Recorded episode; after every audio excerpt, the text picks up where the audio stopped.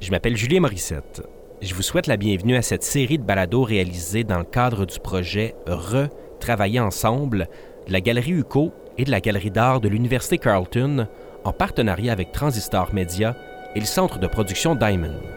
Ce projet sur le thème de la collaboration reçoit l'appui financier de l'Université du Québec en Outaouais, l'Université Carleton, le Conseil des arts du Canada et l'Ontario Arts Council, un organisme du gouvernement de l'Ontario, la ville de Gatineau, la Fondation Stonecroft pour le symposium et le Risa Greenberg Digital Initiatives Fund pour la série de balados et la résidence de production d'Émilie Monet. Retravailler ensemble met en commun les forces des deux seules galeries universitaires de la région d'Ottawa et Gatineau et permet d'affirmer par la thématique même l'effort et l'importance de la collaboration dans l'avancement de la pratique commissariale et artistique. En présentant des pratiques contemporaines canadiennes et internationales, ce projet permet à la fois de proposer des œuvres, des idées et des stratégies qui reflètent différents milieux et plusieurs réalités. Aujourd'hui, je m'entretiens avec Émilie Monet alors qu'elle se trouve en résidence de production pour une œuvre audio au centre de production Diamond. Au croisement entre le théâtre, la performance et les arts médiatiques, la pratique artistique d'Émilie Monet s'articule autour des questions d'identité, de mémoire, d'histoire et de transformation. En 2016, elle fondait Scène contemporaine autochtone, une manifestation artistique et critique faisant place à la création autochtone en art vivant. De mère Anishinaabe et de père français, Émilie vit à Montréal. J'ai demandé à Émilie Monet de me parler de son approche de création qui lui permet d'intégrer toutes les disciplines et les sujets qui l'intéressent. Ben, c'est une bonne question, mais je pense qu'il faut euh, que je revienne par en arrière, plus loin encore avant, euh, avant le moment où j'étais artiste, en fait, où je me définissais comme artiste et je gagnais ma vie en faisant de l'art. Euh, j'ai travaillé beaucoup pour des organisations de femmes autochtones à travers les Amériques, au Venezuela, en Argentine, au Chili aussi, puis pour les Nations Unies au Brésil aussi. Donc, euh, c'est ça, j'avais ce bagage-là. Et puis, euh, j'ai terminé par travailler pour l'Association des femmes autochtones du Québec à Ganawagé. Donc, c'est la raison pour laquelle j'ai déménagé à Montréal il y a 11 ans maintenant. Et euh, j'étais en charge du dossier international. Donc, c'était de, créer des projets, surtout au niveau du leadership des femmes autochtones. Euh, à travers les Amériques. Donc, euh, de créer des liens, de créer au niveau juridique, au niveau du droit international, au niveau euh, de programmes de leadership, au niveau du leadership des femmes aînées et des jeunes aussi, la transmission.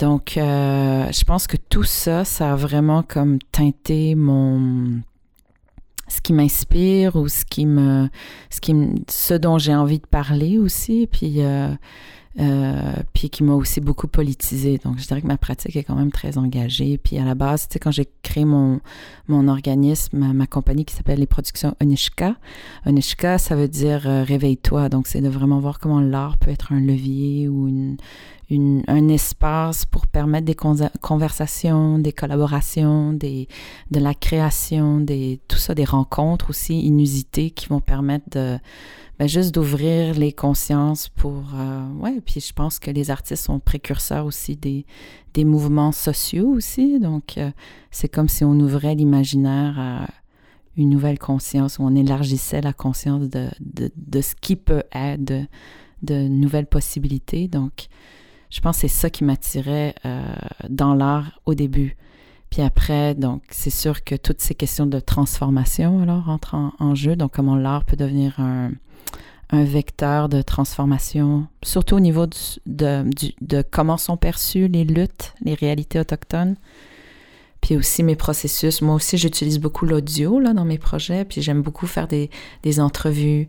Mais c'est plus des conversations. J'aime entendre euh, sais, les bruits des tasses euh, qu'on pose sur la table, euh, les silences, le bruit du bébé qui pleure derrière, les voitures qui passent. J'aime, j'aime entendre la vie puis sentir l'environnement où s'est produit l'entrevue, tu sais. Donc, de réfléchir à ça, une dramaturgie sonore, c'est comme vraiment, ouais, ce qui guide aussi. Mais là, je, je, me suis perdue par rapport à ta question. Mais non, mais ce que tu dis, je trouve ça vraiment intéressant par rapport au son. Comment ça enrichit ton écriture d'aller faire ces rencontres-là? Est-ce que tu écris un peu à partir du réel de ces rencontres-là? Comment tu t'inspires de ces éléments-là? Ben, je peux pas vraiment contrôler qu'est-ce qui va être sorti de toute façon. Puis je trouve que c'est ça qui est plus intéressant aussi parce que ça fait apparaître des nouvelles couches, en fait, que tu n'aurais pas justement imaginé. Donc, euh, ça, je, fait que je, donne la liberté à ça. C'est plus de, de, faire ressortir ces éléments que je trouve qui sont intéressants, puis de voir comment ils se répondent avec d'autres, d'autres éléments. C'est ça que, peut-être dans le son qui m'attire, mais c'est aussi une façon de, de, je sais pas, de témoigner d'une, d'une relation ou d'une collaboration qui se fait. Euh, dans les projets, tu sais, surtout quand c'est des savoirs au niveau traditionnel ou des savoirs linguistiques. Je préfère donner la voix à cette personne qui les possède que, mhm. que à moi d'être encore un filtre pour interpréter ce que la personne m'a dit. Puis en plus, c'est qu'elle m'a donné accès à une, une partie de ce que c'est, mais qu'elle, elle en connaît tellement plus. Fait que ça fait plus de sens de juste d'offrir de, comme une plateforme ou un espace pour leur donner une voix, si tu veux. Fait qu'il y avait, dans le spectacle, j'avais enregistré mes leçons d'Anishinaabemowin. Fait qu'on me voit, tu sais, elle, me corrige ma prononciation, je lui demande, euh, tu sais, les racines ou les étymologies des mots, puis ça, ça, c'est super riche, en tout cas pour moi, là, mais je pense que les gens euh, apprécient ça. Puis l'autre truc, c'est que euh, je pense que les langues, elles nous permettent d'exprimer des choses différentes. Elles sont logées différemment aussi dans le corps, dans, la, mhm. dans le palais, dans comment on utilise notre langue, comment euh, on expire l'air. Tu vois, en Anishinaabe-Moen, il y a beaucoup de... C'est les fins de mots, c'est comme des... Ah, tu sais, il y a des, des, des, voyelles doubles. Donc, c'est comme je remarque, il faut que je pousse plus d'air. Donc, ça, ça, il y a comme une cadence du mhm. souffle qui est différente avec chacune des langues. Puis ça, c'est comme super fascinant. Je suis très fascinée par ça. Et euh, donc, euh, j'ai comme une recherche un peu par rapport à c'est quoi la différence à ce niveau-là dans les différentes langues. Puis aussi parce que l'Anishinaabe-Moin, c'est une langue qui est née du territoire d'ici, de l'Outaouais, mais aussi de la région de, de montagne, Oka. Tu sais, toute la région de Montréal, il y a le Ganyangera et l'Anishinaabe-Moin, c'est les langues du territoire qui sont nées du territoire, qui, quand tu les entends, t'entends les sonorités du territoire. Puis on les a pratiquement éradiquées. Il y a presque pas de personnes, quand je dis le mot Anishinaabe-Moin, mm-hmm. qui savent que c'est une langue. Mm-hmm. Il y a presque pas de personnes qui connaissent des mots en Anishinaabe-Moin ou en, en à Montréal. Il y a presque peu de lieux ou de rues qui sont à l'honneur de, des, des gens qui ont marqué euh, l'histoire des Ganyangiraga et puis des, Anishinaabe. Puis quand tu dis que ça s'est inspiré par le territoire, est-ce que tu redécouvres des pans de cette culture-là, de ta culture, à travers la langue parce que j'ai l'impression qu'il y a des fois des mots qui ont même pas d'équivalent. Tu peux pas traduire certains mots. Ouais, ben c'est puis c'est là que ça rentre vraiment dans une façon de percevoir le monde. Et c'est ça qui est hyper riche et qui est un vrai trésor et c'est tellement pas surprenant que les politiques d'assimilation puis la loi sur les Indiens, un des premières des premières choses sur lesquelles ils se sont penchés, c'était de de tuer l'Indien dans l'enfant, de lui enlever sa langue, tout ça, c'est parce que ça te je pense sincèrement que c'est une des façons les plus efficaces de te déconnecter de, qui tu es, de ton, puis de ton lien avec le territoire. Puis tu sais, si on va plus loin là-dedans, ben, c'est une façon de plus facilement euh, s'accaparer des ressources du territoire. Ben, je cite justement un texte que tu as écrit sur le réapprentissage de ta langue. Donc, réapprendre l'Anishinaabe-Mowin devient une façon de me réapproprier un pouvoir de nourrir mon lien à ma famille et à ma culture. Ça réveille quelque chose d'important au plus profond de moi, comme le sentiment d'être en train d'activer une mémoire ou de rallumer un feu. C'est un acte d'amour et de résistance à la fois.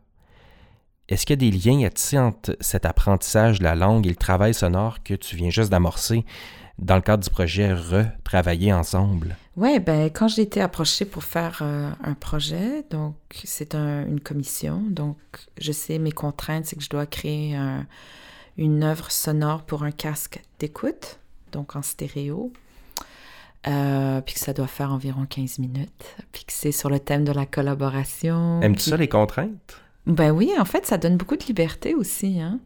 C'est euh, puis c'est tu sais pour moi de toute évidence c'était comme la rivière parce que c'est la rivière euh, ben elle s'appelle la Kitchissippi, la rivière d'Ottawa puis euh, j'ai toujours su que c'était la rivière comme empruntée par mes ancêtres, que c'était les autoroutes de l'époque.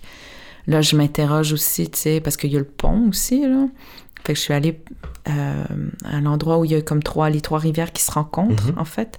Je trouve qu'il y a comme une spécificité par rapport à ça. Puis j'étais comme curieuse de savoir, ben, c'est quoi il doit. C'est sûr qu'il y a, il y a quelque chose là, il y a une histoire par rapport à ça. Puis d'y aller, puis t'entends vraiment le, le bourdonnement de l'autoroute, en fait, mhm. du pont, puis tout ça. Puis tu te dis, ah, waouh, comment ça a changé avec, avec le temps, comment ça. Comment est-ce que le bruit vient aussi. Euh, polluer l'environnement, tu sais. Sûrement qu'il y avait des animaux avant, il n'y en a plus maintenant. Il y a tout ça. Je, suis comme un peu curieuse par rapport à ça. Puis je fais une entrevue aussi. J'ai un collaborateur audio qui s'appelle Penook, Penook Smith, puis qui fait des canaux en, écorce. Fait qu'il explique euh, tout ça, mais il parlait aussi de, comment est-ce que c'est de plus en plus difficile de, de, faire des canaux à cause qu'on trouve plus les matériaux euh, facilement. Donc, tu sais, ça te fait réfléchir aussi comment, euh, c'est ça, comment la modernité, les changements font en sorte qu'il y a des, euh, il y a des choses qui disparaissent, tu sais. Comment, fait est-ce que les canaux d'écorce, c'est une pratique qui, qui est vouée à disparaître? Fait que voilà. Donc, je m'en vais passer la journée avec lui demain, puis on va parler de tout ça.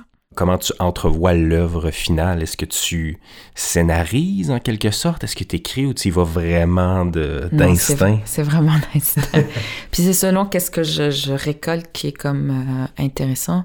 Là, tu vois, ce matin, j'ai eu comme idée de de, regarder c'est quoi la carte, tu sais, puis le, mouvement de la, des rivières, puis de, tu sais, ça fait un sound wave, mhm. de regarder ça, puis de m'amuser avec ma voix, voir qu'est-ce que je peux, euh, qu'est-ce que je peux trouver, ou, ou, à partir des sons que j'enregistre, de trouver la tonalité de ces sons-là, puis de, de les mettre comme pour... Ah oui, c'est une vague, c'est une wave, ouais, c'est vrai. Ouais, ou comme...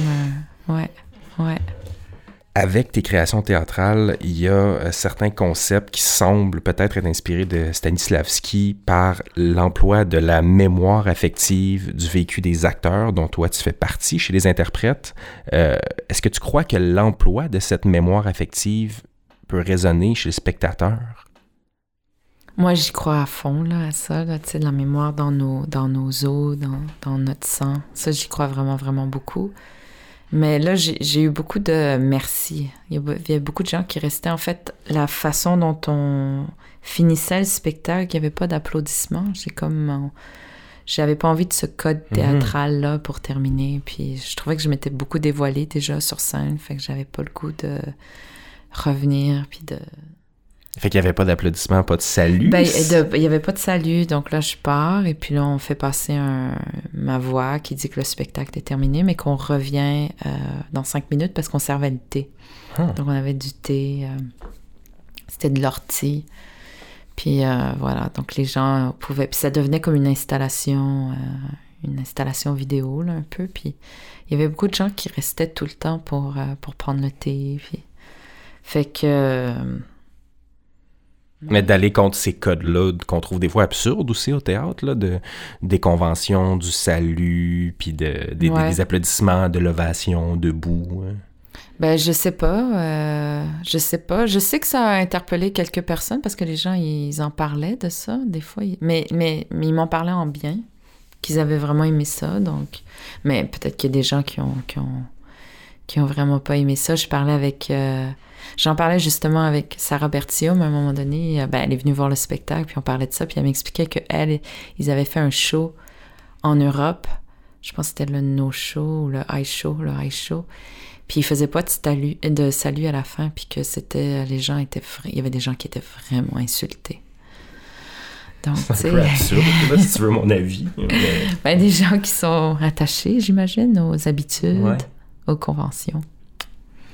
Mais toi, est-ce que tu pas prends plaisir, mais est-ce que tu trouves qu'il y a quelque chose de, pertinent des fois à remettre en question ces conventions-là? Mais tu sais, déjà ma pratique, elle est comme plurie, elle est dans plein de choses en même temps. J'ai pas de vraiment de formation non mm-hmm. plus, fait que je sais pas. C'est, tu sais, j'y vais plus à, l'instinct en fait, puis à, ce que je sens qui est la, ce que le projet a besoin comme forme. Ou j'aime, j'aime beaucoup l'idée d'immersion aussi. Je me rends compte que mes projets souvent comme ce côté immersif, sonore, des environnements immersifs. Ça, euh, ouais, peut-être que les gens, tu sais, les gens, donc souvent les gens sont autour ou ils font partie d'une expérience, donc. Euh, D'où l'idée de l'installation aussi à la fin de la pièce, de, de, rentrer dans ça. Parce que j'ai l'impression que souvent, puis récemment, le théâtre se nourrit beaucoup de création sonore, d'installation qui est peut-être plus liée aux, arts visuels ou euh, aux arts actuels. Est-ce que tu sens que tu arrives dans ce milieu-là, puis il y a cette ouverture à aller au-delà de, ce à quoi on est habitué en théâtre, ce qui est plus classique comme forme théâtrale? Ben peut-être, quand le théâtre d'aujourd'hui, ils m'ont invité pour être leur artiste en résidence, ils savaient que j'étais une artiste euh, plus en, art vivant ou en art multi ou pluri ou inter. Mais tu sais, ils, avaient vu certains de, mes projets, puis ils ont, ils ont, ils ont quand même lancé l'invitation. Donc j'imagine qu'il devait y avoir une ouverture à, mhm. ça. Puis l'espace, la salle, euh, euh, Jean-Claude Germain, on l'a vraiment transformé pour que ce soit vraiment un espace euh, immersif, mhm. un, cocon, un, espace, euh, je sais pas, même presque, tu sais, un rituel. Ou, ben oui, puis qui est immersif, donc qui te, qui te va bien dans ce cas-là. Ouais, ouais, ouais. Puis quand tu vas présenter, étant donné qu'on parle de retravailler ensemble, comment tu vas amener cet aspect-là immersif dans le parce que ça va être présenté en galerie, ce projet-là, donc avec un casque d'écoute en, stéréo, comme tu disais. Est-ce que tu penses que dans le contexte d'une galerie, d'une exposition qui est collective, comme ça, tu peux recréer l'aspect immersif? J'imagine que ce serait immersif sonorement parce que tu as un casque d'écoute, donc tu es, euh, juste dans le son, mais... Mais ça l'est à cause du casque d'écoute. Donc pour moi, ça va être juste intéressant d'explorer ça. J'ai jamais fait ça. Fait que... Fait que voilà, je vais comme essayer quelque chose de nouveau. Ben merci, Émilie, merci beaucoup. Ben de rien, c'était vraiment le fun. Voici maintenant l'œuvre d'Émilie Monet, Je longe la rivière.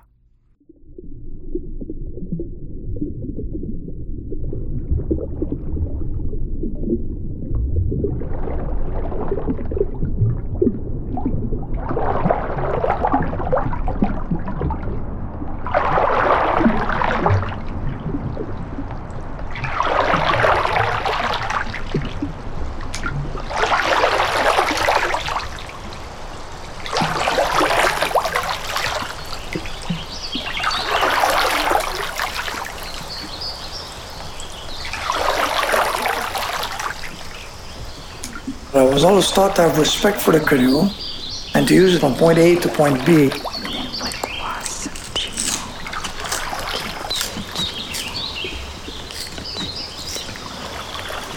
I'm proud for my ancestors for having made a piece of art, you know. But personally, I'm just a, a person that puts canoes together. I'm doing something that I traditionally would have been doing anyway.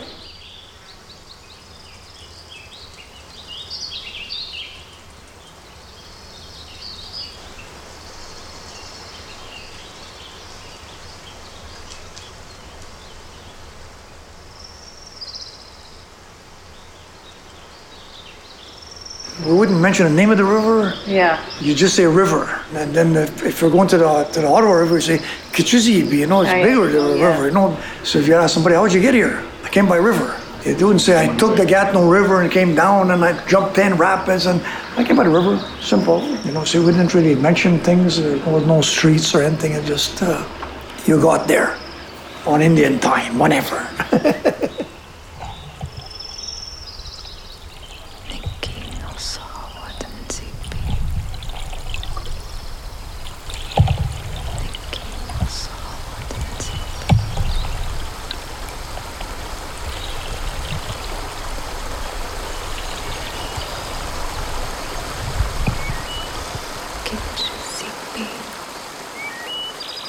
was the highway, the biggest highway, and then all the little roads would join up onto the river, onto the main road. When they did the fur trade, they used to carry five tons of furs in these things. That's a lot of weight. Like, it's like putting two vehicles, two, three vehicles into a canoe and bring it down the river. Or five moose. Or five moose, or ten moose.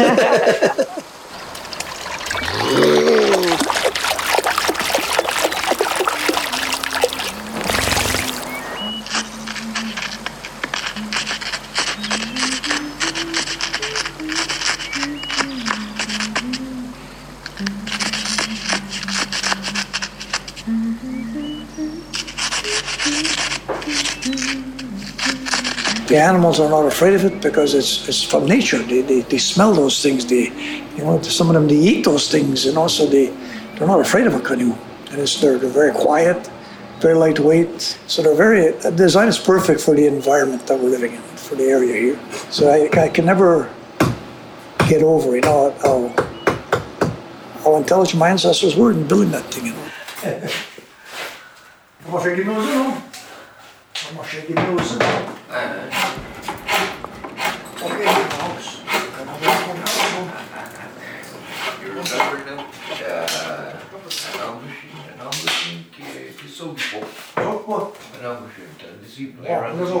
And I was never formally taught, but I'm definitely not self-taught.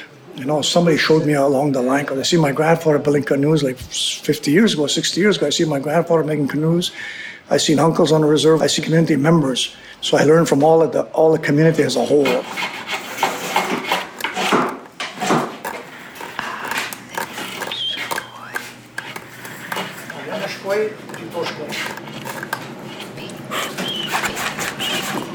You could have two trees side by side.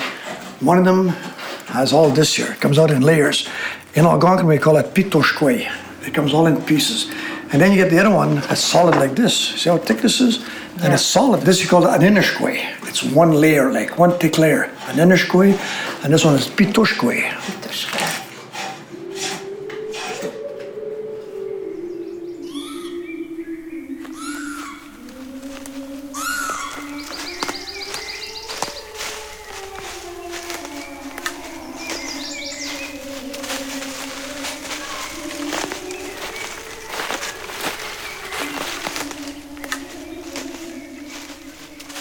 In my mind, I says, I'm going to come back with a, a truckload of bark. Then after we're all done, he says, well, okay, put in the truck and we're going home. I said, okay, you know, because he's, he's, uh, he's an elder and I have respect for the elder and his decision was to come home. So we came home.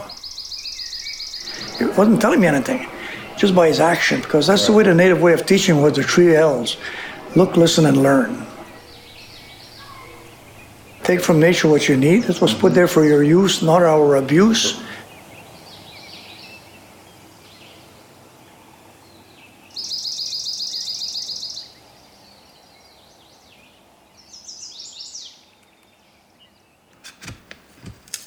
When that happens, take your thing a second there. Yeah. All, when you're pushing it down, because you're going off there. Yeah, yeah. Always push outwards. To bring it back? If you go this way, it'll, well, now it's, it's a little bit far gone there. And that one there, it doesn't, there's no grain going that way. You can put pressure, it'll come back a little bit, but it's, it's a lot harder yeah.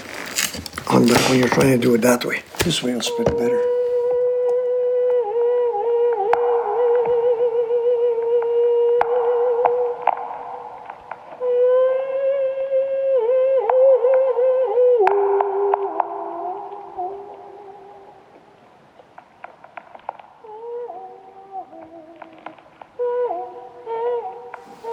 I'm proud of, the, of my ancestors for what they invented and what they created. And when I look at it, I can't help but respect their intelligence and everything, you know, because it's just a certain material. How long did they have to do research to find the right tree that didn't need any tools to be able to manipulate it and to make something that's feasible to ride in water and everything, you know, and lasts a long time. And then how how functional they are in its simplest form. It's it's it's the best for me, you know. So I really like it.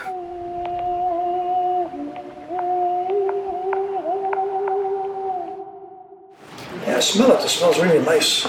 Then you melt that down. It takes very low heat to melt down. You take it in a frying pan. You can use it in its natural state. Like that thing there, I could take it and I would just I'd take a piece like this, and I wanted to seal seal up a birch bark. I would just take that, and I would go like that, and that now has been sealed. That's a nice gun. The Q, the Q, the Q called I'm a G man. So it's spruce roots, spruce gum, spruce root here, spruce for the seams, birch bark, all cedar in the interior. That's Kijik. Kijik cedar. It's like a quartz to ash.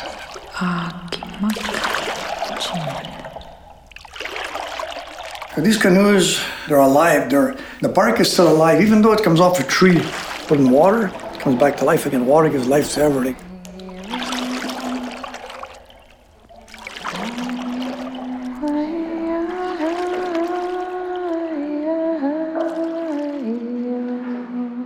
You can go into the bush with a minimal of tools, and nature supplied everything to give you a vessel that you can come out of the bush with.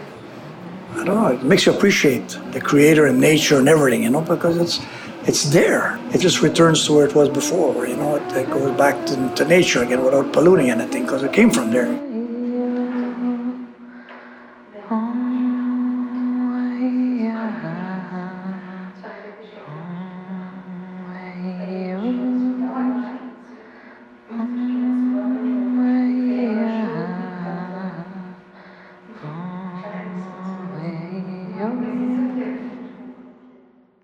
So, do you think people will still be making canoes in 50 years, 70 years? The knowledge of how to make a canoe will be alive. The young people that are learning it today will know how to make it. Material wise, it'll be another story. It might come to a point where we may have difficulty getting bark, and each year it's becoming more difficult to find the materials to, uh, to build a canoe.